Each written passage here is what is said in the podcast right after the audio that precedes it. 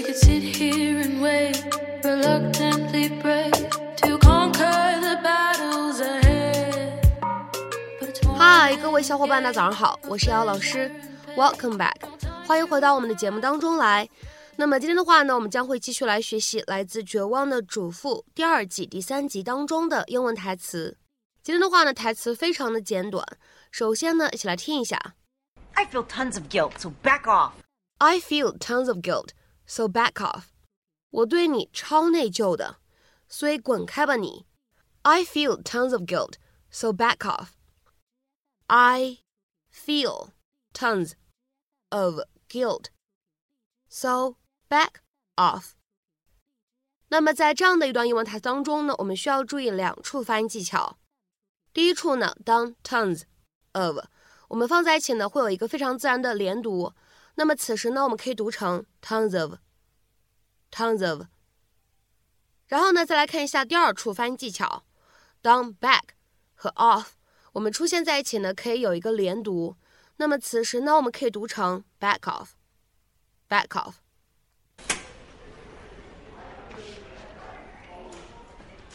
What's the occasion? Uh, our anniversary? All right. How could you forget our anniversary? You sit in a cell all day long staring at a calendar. What's the big deal? Our marriage was a sham anyway. Oh, we're not doing this You know, again. in real marriages, wives are faithful. Yeah, and husbands remember anniversaries. So I guess we're even. Are you equating forgetting our anniversary with cheating on me?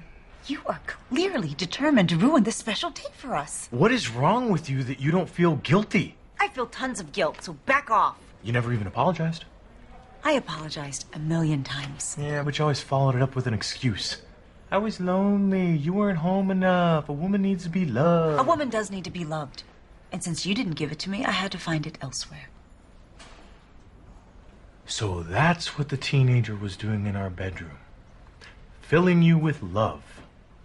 Say what you want. But John Rowland loved me like no one ever has. Not as a trophy or as a possession, but for me. He loved me. no, he really did.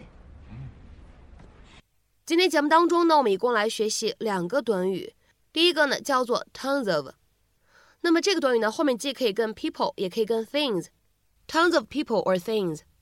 那么这样一个短语什么样的意思呢？它可以用来表示很多人或者呢很多事物。比如说下面呢，我们来看一下这样的几个例子。第一个，They've got tons of money，他们有很多钱。They've got tons of money。再比如说呢，我们来看一下第二个例子。I've still got tons to do。我还有很多事情要做。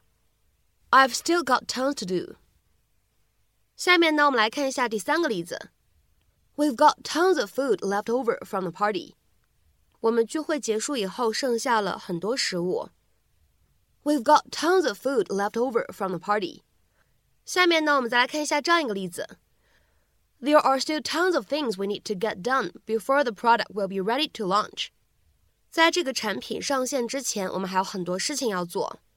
There are still tons of things we need to get done before the product will be ready to launch。下面呢，我们再来看一下有关这个短语使用的倒数第二个例子。Tons of tourists start pouring into the city just before the festival each year。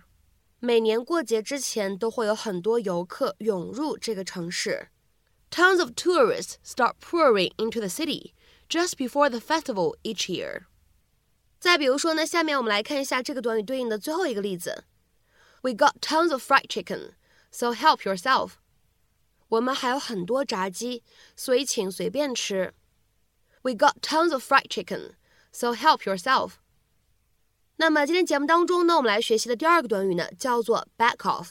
这个短语呢，我们之前呢在讲解《摩登家庭》第二季第十一集，当时是第七百二十九期节目当中的时候呢，也出现过。那个时候的短语 back off，我们呢理解成为让步的意思。请各位同学呢来听一下美剧的原声。Claire, this whole thing is crazy. I maybe we should back off a little bit. 那么各位同学呢，也可以点击一下超链接，跳转复习一下。那么其实呢，在英文口语当中，back off 可以直接拿来使用，表达一种非常强烈的语气。你呢可以理解成为滚开、滚远点儿、别理我，哎这样的意思，相当于 go away。Stop bothering me。那么下面呢，我们来看几个例子。第一个，Back off。I told you I would not go to the dance, and that's it。滚开！我跟你说过了，我不会去参加那个舞会，就这样。Back off! I told you I would not go to the dance, and that's it. 或者呢，这里的 that's it 你也可以理解成为你不必再说了啊，也是可以的。下面呢，我们来看一下本期节目当中的最后这个例子。Back off, mom. I'm old enough to make my own decisions. 别管我，妈妈，我已经长大了，可以自己做决定了。Back off, mom. I'm old enough to make my own decisions. 那么在今天节目的末尾呢，请各位同学尝试翻译一下句子，并留言在文章的留言区。You're in tons of trouble. You're in tons of trouble. 这样一个简短的句子，你是如何去理解的呢？欢迎各位同学呢在我们的留言区进行留言探讨。那么本期节目呢，我们就先分享到这里，也感谢各位听众朋友的点赞、转发和订阅。明天节目当中呢，我们再会，See you。